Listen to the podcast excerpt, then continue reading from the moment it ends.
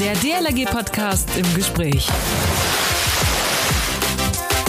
50 Meter Retten einer Puppe, 200 Meter Super Lifesaver, 90 Meter Beach Sprint. Ja, hier geht's um Sport und zwar um Rettungssport. Das ist die Wettkampfvariante des Rettungsschwimmens. Die DLRG stellt hier als Mitglied der International Life Saving Federation of Europe dem Dachverband der Wasserrettungsorganisation in Europa, die deutsche Nationalmannschaft. Und die hat noch bis vor wenigen Tagen bei der Europameisterschaft in Spanien um Medaillen und den Rang der besten Nationen auf dem Kontinent gekämpft. Wie es ausgegangen ist, wie sich die Athleten auf solch Großereignis vorbereiten und welche Bedeutung diese Meisterschaften auch für den Sport an der Basis haben, das verrät uns der Sportdirektor der DLRG, Kai Schirmer, jetzt im DLRG Podcast im Gespräch. Ein herzliches Hallo aus dem DLRG-Studio und Moin an euch alle da draußen, wie man ja so schön sagt, die uns nämlich jetzt zuhören. Schön, dass ihr dabei seid und uns abonniert habt, zum Beispiel bei iTunes, Spotify und Co. Und wenn ihr keine Folge verpassen wollt, dann denkt an die Push-Nachrichten. Also die müsst ihr schon aktivieren in eurem Smartphone dort bei den Einstellungen. Aber was erzähle ich euch, das wisst ihr alles viel besser. Wir freuen uns außerdem immer noch über Kommentare, Anregungen und so weiter unter den Beiträgen, nicht wahr, bei Facebook und Instagram. Eine E-Mail an podcast.dlg.de geht natürlich auch. Mein Name ist Achim Wiese, ich bin Pressesprecher der DLRG und heute bin ich im Gespräch mit Kai Schirmer, Sportdirektor der DLRG und als solcher auch mitverantwortlich dafür, dass unsere besten Rettungssportlerinnen und Rettungssportler zu einer Europameisterschaft fahren. Und dort beeindruckende Leistung zeigen. Moin Kai. Hallo Achim und hallo an alle Kameraden an den Kopfhörern. Kai, bevor du uns verrätst, wie es für euch beziehungsweise für uns in Spanien gelaufen ist, erzähle mal ein wenig über dich. Wie bist du zur DLRG gekommen? Du warst Mitglied, du warst ja auch mal Mitglied des Kaders, Europameister und auch Weltmeister. Dein kurzer DLRG-Lebenslauf. Äh, wir versuchen das wirklich kurz zu machen. Mitglied seit 98 durch eine tolle Aktion bei mir in der Heimat in Schloss Holte-Stukenbrock, damals durch eine Krankenkasse. Ähm, wie gesagt, im Ort, äh, bin dadurch dann in die DLRG gekommen, bin also ein typisches Eigengewächs, habe da alles durch, von ein, zwei Mal die Woche lediglich Training, ähm, bis hin dann wirklich zum Leistungssport, was du gesagt hast. Äh, habe verschiedene Ämter auch durch Jugendwart, habe auch mal technische Leitung gemacht, habe mich irgendwann dann für den Leistungssport entschieden, war in der Sportfördergruppe der Bundeswehr unter mhm. äh, der äh, ehemaligen Bundestrainerin Susanne Ehling, ähm, konnte dann internationale Erfolge feiern, wie du schon sagtest, eben auch äh, bei Europameisterschaften einige Medaillen, vielleicht auch Titel gewonnen, genauso wie bei Weltmeisterschaften. Und dann habe ich quasi ähm, aus dem Ehrenamt aus der sportlichen Karriere bin ich dann in das Hauptamt gerutscht und äh, seit Anfang 2017 eben hauptamtlich angestellt in der DLRG. Mhm. So, und nun wollen wir es wissen, Kai. Äh, die Europameisterschaft, wie habt ihr, wie haben wir da nun abgeschnitten? Ähm, genauso wie wir es gedacht haben, wie wir es vorher interpretiert haben. Ähm, insgesamt sind wir als Team da sehr zufrieden mit. Die offene Altersklasse, also die zwölf Athleten in der offenen Altersklasse haben in der Gesamtwertung den dritten Platz belegt. Genauso wie wir es eigentlich schon gedacht haben, äh, mussten uns knapp geschlagen geben äh, von Italien und Frankreich, mhm. konnten uns trotzdem durchsetzen vor den Gastgebern aus Spanien, die dann auf den vierten Platz gelangt sind. Ähm, bei den Junioren in der Youth-Altersklasse sind wir knapp Vierter geworden. Ähm, da mussten wir uns den äh, obligatorischen äh, Nationen, was ja immer so ein Vierkampf ist, ein bisschen geschlagen geben. Da waren dann eben äh, Frank äh, Spanien, Frankreich und Italien vor uns auf dem Podest und wir mussten uns leider, wie schon gesagt, äh, mit dem vierten Platz begnügen. Naja, aber immerhin. Also äh, wir erstmal herzlichen Glückwünsche an alle. Die richte mal bitte weiter. Äh, also auf jeden Fall ist es ja in diesem internationalen Rängen schon ein, ein tolles Ergebnis, wie wir sagen können, oder? Äh, absolut. Ähm, natürlich tragen da große äh, individuelle Leistungen, aber auch gute Staffelleistungen äh, diesem guten Gesamtkonzept mhm. dann eben dabei oder der guten Gesamtplatzierung. Also verschiedene, wir haben einige an Goldmedaillen im Gepäck gehabt, ähm, äh, Silbermedaillen, Bronzemedaillen, also Medaillenfarben noch und nöcher dabei. Und ähm, ja, da geht international wirklich die Post ab und da ist mhm. ein vierter Platz ähm, auch sehr, sehr viel wert und macht hoffentlich auch Mut für die Zukunft. Und vor allen Dingen Ansporn für die Zukunft.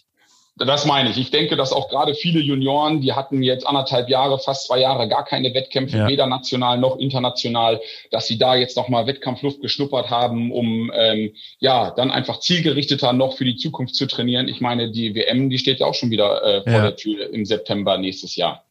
Was hat das insgesamt eigentlich mit dem Rettungssport so auf sich? Also welche Bedeutung hat der auch für, für uns als, als Hilfsorganisation, als Rettungsorganisation?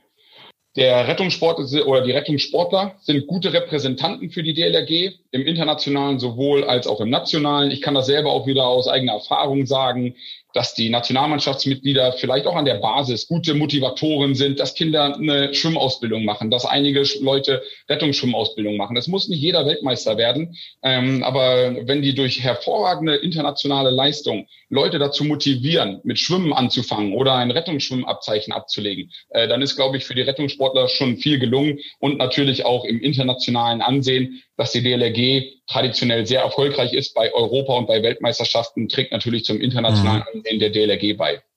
Naja, das Team vertritt die DLRG und letztlich äh, Deutschland, äh, also im Ausland, ob das nur Europa oder eben international, also weltweit ist. Äh, sag mal, zu so einer Delegation, die da mitfährt, wer gehört denn da eigentlich alles dazu? Ähm, das war dieses Jahr tatsächlich ein Riesenapparat. Also du musst dir vorstellen, wir haben 24 Athleten, davon ja. sind zwölf Jugendliche ähm, und zwölf offene Klasseathleten, jeweils sechs Männer und sechs Frauen, sechs Jungs und sechs Mädchen. Ja. Dazu kommt dann ein Trainerstab. Da haben wir die Bundestrainerin Elena Prelle. Ähm, ich als Sportdirektor war dabei. Ähm, Delegationsleitung war unser Bundesbeauftragter Holger Friedrich. Ähm, wir hatten einen ehrenamtlichen Trainer dabei mit Mario Toss. Ähm, traditionell nehmen wir auch Kampfrichter mit, dieses Jahr sogar zwei, damit die Spanier überhaupt diese Europameisterschaft durchführen konnten.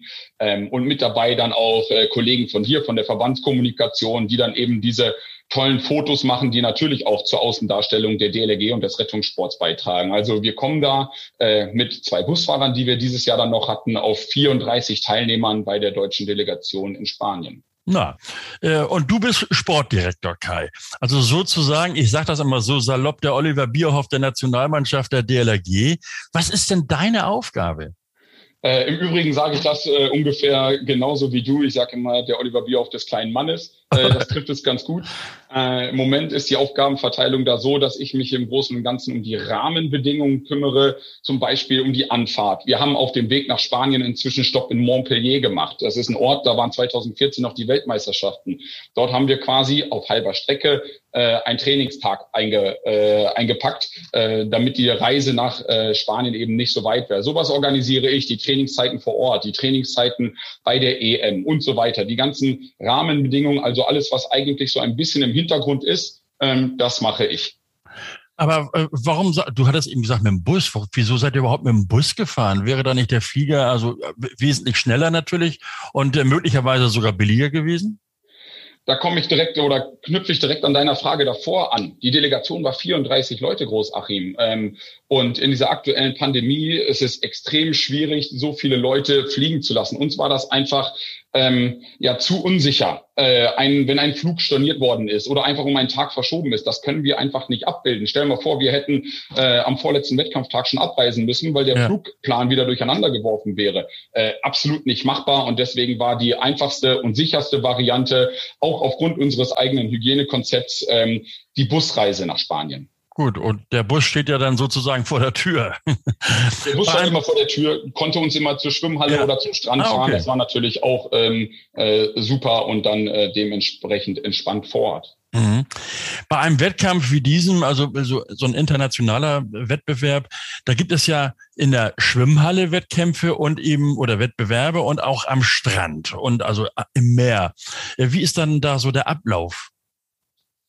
Also wir äh, jetzt in so einer Woche der Europameisterschaft ähm, ist es obligatorisch, dass immer die ersten drei bis vier Wettkampftage im Pool sind, die sogenannten mhm. Stehenwasserdisziplinen.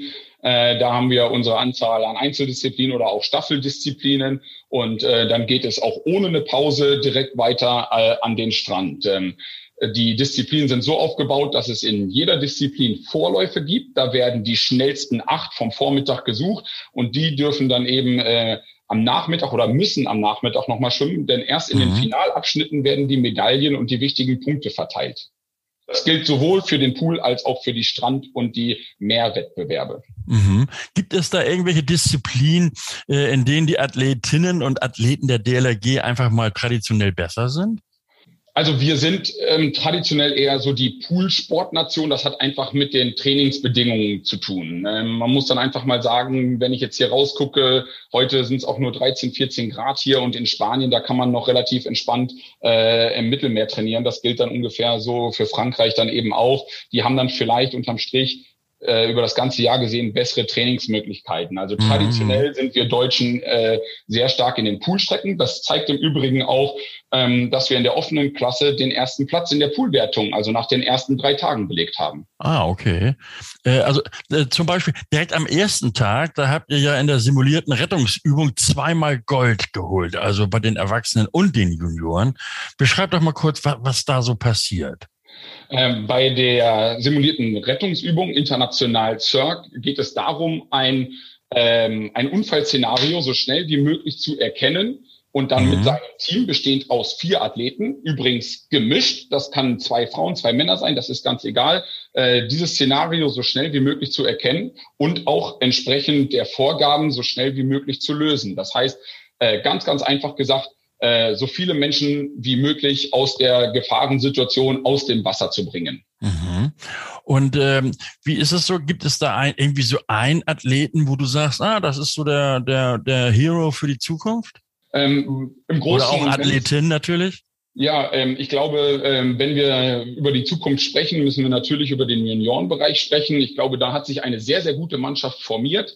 Und ich hoffe, dass wir da viele Athleten äh, dann auch in der Zukunft in der offenen Nationalmannschaft nochmal wiederfinden können. Ja. Ähm, wenn du mich nach einer herausragenden Einzelleistung fragst, in der offenen Klasse war das mit Sicherheit Tim Brang, Doppel-Europameister in den Flossenstrecken. Ähm, der hat da zwei Goldmedaillen mit nach Hause gebracht aus der Schwimmhalle. Ähm, das war vielleicht so die ähm, ausgezeichnete Übung, äh, äh, Leistung bei uns aus der Nationalmannschaft. Wie außergewöhnlich ist denn diese Leistung von ihm beispielsweise? Ähm, hört sich jetzt erstmal doof an, aber in diesen beiden Disziplinen vielleicht gar nicht so außergewöhnlich, ähm, weil auch in diesen Strecken sind wir Deutschen traditionell sehr stark. Zuletzt war Jan Malkowski 2019 Doppel-Europameister in der Disziplin, in ja. diesen beiden Flossendisziplinen und äh, ich selber auch 2015. Also ähm, in diesen Flossendisziplinen sind die Deutschen äh, traditionell sehr stark. Im internationalen Vergleich äh, dann sowieso. Die Zeiten waren auch sehr wertvoll. Und ja, wie gesagt, so kann man die Zeiten oder diese Platzierungen auch versuchen zu interpretieren. Mhm. Also äh, wenn wir darüber diskutieren, dann sieht es ja wahrscheinlich so aus, dass in den Ocean-Disziplinen bisschen mehr getan werden muss. Äh, wie, wie kann man denn da beispielsweise hier in Deutschland also mehr Nachwuchs bekommen? Du, als wenn wir uns jeden Tag austauschen würden, Achim. Du sprichst mir aus der Seele oder du sprichst uns aus der Seele. Da kann ich auch für Elena Preller als Bundestrainerin sprechen. Ich glaube, wir müssen, ähm, dürfen nicht so viel Angst vor diesen Wettereinflüssen haben äh, oder vor den Temperaturen. Ich glaube, dass man wirklich das ganze Jahr über sich auf so einen Rettungsski setzen kann. Da bleibt man trocken und äh, gegen die Kälte von außen kann man sich schützen. Da haben wir ja auch äh, äh, super Klamotten in der DLRG, äh, die man da dazu anziehen kann. Ähm, da müssen wir uns ein bisschen von lösen, zu sagen, okay, wir können nur ab Mai oder so äh, die mhm. Offengewässerdisziplin trainieren.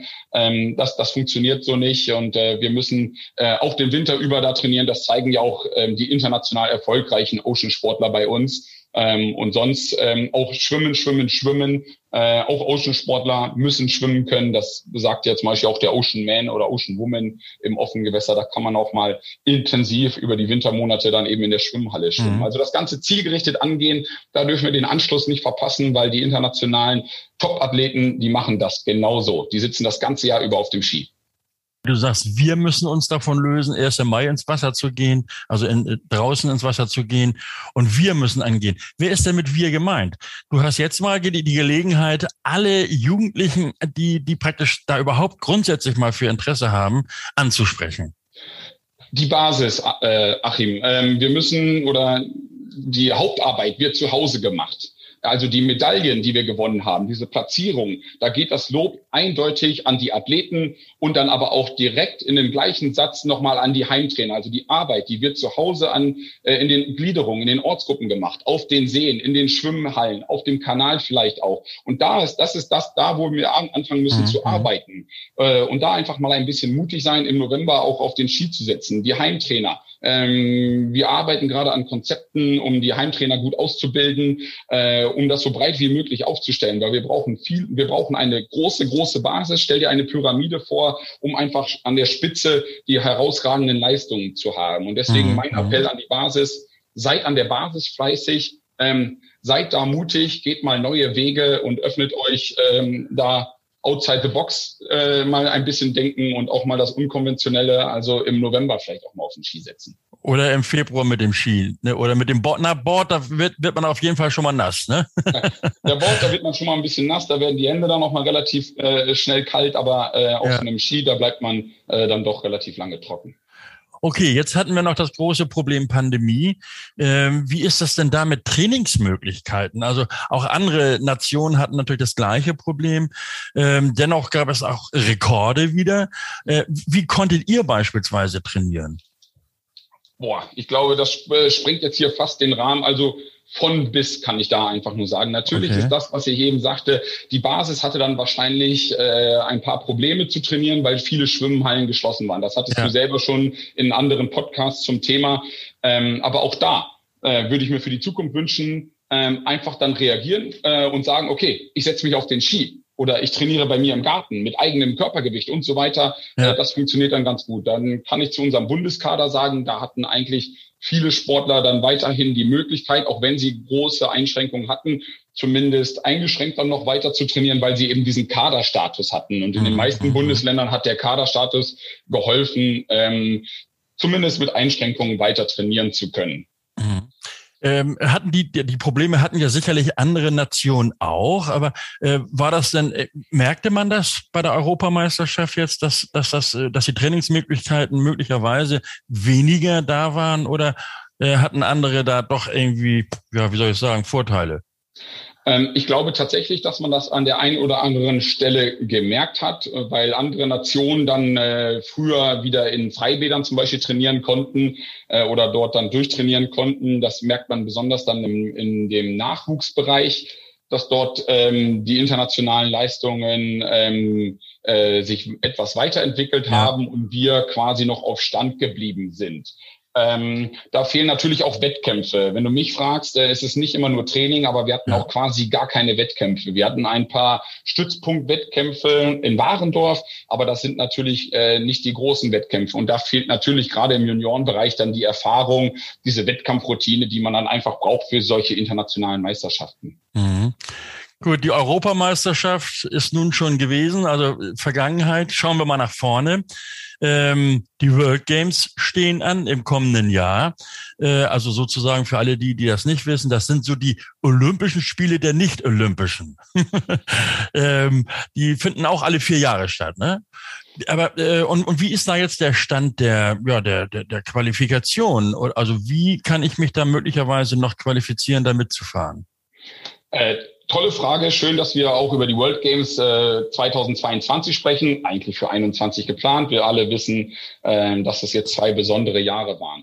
Ähm, Achim, wenn du dich qualifizieren möchtest, äh, brauchst du einen Wettkampf. Äh, das sind Wettkämpfe, die wir auch noch anbieten, zum Beispiel unsere deutschen Meisterschaften oder das mhm. Deutschlandtreffen im November. Ähm, und dort musst du dich unter die besten acht der Welt schwimmen in einer Disziplin und zusätzlich, was teilweise die größere Herausforderung ist, zu den besten zwei Deutschen gehören. Oh, das, das würde mir persönlich sehr schwer fallen. und, äh, und das fällt auch einigen Athleten schwer. Also da geht es dann schon teilweise heiß her, überhaupt national äh, bei dem Kampf um die Tickets. Ähm, sich dafür zu qualifizieren. So und äh, jeder, der sich qualifizieren möchte in diesen Einzelstrecken, hat noch bis zum 14.12. Zeit. Ähm, wer sich darüber hinaus noch in Staffelstrecken zeigen möchte, weil Elena Prelle, die Bundestrainerin, muss ja auch Staffeln qualifizieren oder äh, zu den World Games bringen und benennen. Äh, der hat dann ebenfalls auch noch äh, bei anstehenden Wettkämpfen jetzt bei uns in Europa Zeit, äh, sich dann über diese Staffel äh, über diesen Staffel-Mehrkampf zu qualifizieren. Mhm. Also äh, wer sich noch qualifizieren möchte, hat noch bis zum 14.12. Zeit, muss zu den besten acht der Welt gehören, aber auch zu den besten zwei aus Deutschland. Du gehörtest ja mal dazu. Äh, wie hast du dich denn auf so etwas vorbereitet? Ich muss sagen, absolut zielgerichtet. Ich habe ähm, diesem sportlichen Erfolg ziemlich viel untergeordnet. Ich habe meine persönliche Zeit oder die Wege zur Schwimmhalle und das viele Krafttraining als Investition gesehen für diese Medaille, die ich unbedingt gewinnen wollte. Und das ist auch mein Appell an die Basis. Leute, seht eure Arbeit, die Arbeit von den Trainern, die Arbeit von den Sportlern im Wasser, auf dem Ski, im Kraftraum. Seht das als Investition in die Zukunft, in die Erfolge. Das passiert mhm. nicht von heute auf morgen. Ich kann mich jetzt nicht nur eine Woche irgendwie vorbereiten und dann hoffen, dass es mit einer Medaille klappt. Auf gar keinen Fall. Äh, mein Lieblingsbegriff, was das angeht, ist der langfristige Leistungsaufbau. Das ist eine Investition in die Zukunft. Wenn man da ein gutes Trainer-Sportler-Gespann hat oder ein großes Trainerteam, ähm, dann glaube ich auch wirklich daran, weil wir haben wirklich gute Möglichkeiten in Deutschland und die DLRG fördert den Rettungssport ja nun mal wirklich auch gut. Ähm, durch eine gute Arbeit an der Basis, investiert in die Zukunft, es ist es auf jeden Fall wert, um dann die internationalen Erfolge zu feiern. Und letzter Satz dazu, es ist notwendig. Der internationale Rettungssport entwickelt sich wahnsinnig schnell.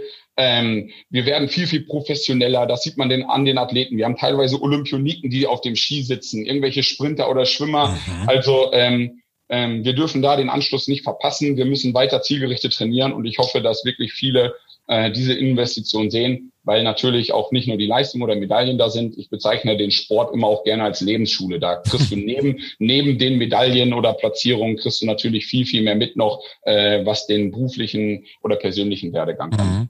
Das heißt, du sprichst ja gerade auch so von dem, von dem Nachwuchs. Was kann denn die DLRG tun, um diesen Nachwuchs vielleicht besonders zu fördern? ähm, ja, den Rettungssport ein bisschen mehr akzeptieren vielleicht und dort äh, Möglichkeiten schaffen. Äh, mhm. Den Leistungssport, das ist nun mal mehr als ein, zwei Mal die Woche Schwimmen äh, zu trainieren. Und ähm, wenn es dann einfacher ist, dass der Leistungssport oder Rettungssport als Leistungssport in den Gliederungen an der Basis akzeptiert ist, dann wird er auch automatisch etwas mehr gefördert, glaube ich. Und ähm, da haben wir Landesverbände, die traditionell stark sind. Und da würde ich mir wünschen, dass das quasi über das ganze Bundesgebiet geht, dass die Landesverbände, die aktuell ähm, nicht so stark vertreten sind, zum Beispiel bei einem Deutschlandpokal oder unserem Juniorenrettungspokal, äh, dass die da mutig sind. Ich habe das Thema Mut vorhin schon mal angesprochen, ja. äh, in den Rettungssport zu investi äh, investieren um dort dann auch erfolgreich zu sein. Und wenn die Basis, wenn die Gliederungen erfolgreich sind und die Landesverbände erfolgreich sind, dann sind wir auch als Nationalmannschaft international erfolgreich und sprechen hoffentlich äh, in den kommenden Jahren noch über viele, viele Goldmedaillen. Also bekannt hat sich die DLRG ja immer wieder eindeutig zum Rettungssport. Äh, schauen wir mal, was die Zukunft zeigt. Ich habe jetzt noch zwei persönliche Fragen, Kai. Und zwar, wir hatten eben so über, über Training gesprochen, über Erfolge. Du hattest gesagt, ja, dein, dein Ziel war es dann auch immer, diese Medaille zu bekommen. Ähm, wie fühlt es sich denn an, wenn man sie dann auch bekommt? Als Weltmeister, Europameister und auch vielleicht Rekorde geschwommen hat? In, in so einem Moment, ähm, der Moment wahrscheinlich, in dem man anschlägt und auf diese große Anzeigetafel in der Schwimmhalle guckt und alle, alle deine Teamkameraden, deine Trainer sich mit dir freuen. Da fällt so viel von dir ab. Achim, äh, du hast Gänsehaut, du weißt nicht, äh, ob du dich freuen oder heulen sollst. Also das ist ein fast unbeschreiblicher äh, Moment, weil du wirklich von den Gefühlen ähm, dann übermannt wirst und äh, ja die Siegerehrung mit der deutschen Nationalhymne, die im Übrigen genauso gespielt wird wie bei Olympischen Spielen oder Weltmeisterschaften in anderen Sportarten, die entschädigt dann eindeutig für alles, für allen Schmerz, Schweiß und vielleicht auch teilweise den ein oder anderen Blutstropfen, äh, der da, da geflossen ist. Ähm, das entschädigt einfach für alles. Ich kann dir das Gefühl leider nicht beschreiben und kann da nur sagen, Leute, trainiert da ordentlich, seid fleißig, um das Gefühl vielleicht Achim dann bald mal selber beschreiben zu können. Okay, aber äh, das Gefühl hast du schon ganz schön und, und sehr eindeutig beschrieben. Das kann man, glaube ich, nachvollziehen. Aber jetzt, jetzt die zweite persönliche Frage. Wenn du denn bei so einer Europameisterschaft bist, wie jetzt zum Beispiel, mit dem Team, und zwar nicht als Sportler, sondern eben als äh, Sportdirektor, äh, ist es da manchmal so, dass du sagst, ach, Klamotten aus und äh, Badehose an und rein und selbst mitmachen? Ähm, ich habe inzwischen den Status erreicht, dass ich sage, nein, ich bin total happy damit, meine aktive Karriere an den Nagel gehängt zu haben, weil ich trotzdem im Rettungssport weiter aktiv bleiben würde. Ich glaube, mir würde insgesamt etwas fehlen, wenn ich meine Karriere beendet hätte und mich man nie mehr wiedersehen würde. Ähm, trotzdem ist es, glaube ich, als Trainer ein gutes Gefühl, wenn man so ein bisschen das Kribbeln noch hat, wenn seine Sportler da ins Wasser springen. Und genau das habe ich bei mir. Ich will selber nicht mehr ins Wasser springen. Ich könnte da auch gar nicht mehr mitschwimmen, Achim. Äh, aber wenn es dann da so ein bisschen kribbelt, wenn deine Leute im Wasser sind, ähm, das habe ich auf jeden Fall. Und ich glaube, das ist ein sehr gutes Zeichen und auch ein notwendiges Muss für einen Trainer. Na, ich drück dir und äh, allen Sportlern ganz doll die Daumen, dass das so funktioniert. Die DLRG auf jeden Fall steht hinter euch. Kai Schirmer, Sportdirektor der DLRG. Dankeschön für das wirklich sehr interessante Gespräch und viel Erfolg bei den bevorstehenden Herausforderungen, unter anderem den World Games im kommenden Jahr. Grüße bitte die Mannschaft und ich sage Tschüss Kai. Danke Achim, die Grüße richtig aus. Bis bald. Bevor wir nun zum Ende kommen, noch eine Bitte an euch Zuhörerinnen und Zuhörer. Denkt dran, uns zu abonnieren. Ganz wichtig. Ihr findet unseren Podcast und alle bisherigen Folgen überall dort, wo es Podcasts gibt. Spotify, iTunes, Deezer und Co. Oder auch klassisch auf unserer Website dlg.de slash podcast. Lasst gerne eine Bewertung da oder irgendeine Anmerkung, was auch immer. Wenn ihr Anregungen oder Vorschläge habt, schreibt uns eine Mail podcast.dlg.de oder kommentiert einfach bei Facebook und Instagram. Die DLRG hat in diesem Jahr erstmals seit langer Zeit einen Rückgang der Mitgliederzahl zu verzeichnen. Das hängt auch mit der fehlenden Schwimmausbildung, die ja eben nicht stattfand, zusammen. In diesem Monat startete unsere Werbekampagne Bleibt Mitglied oder werdet Mitglied.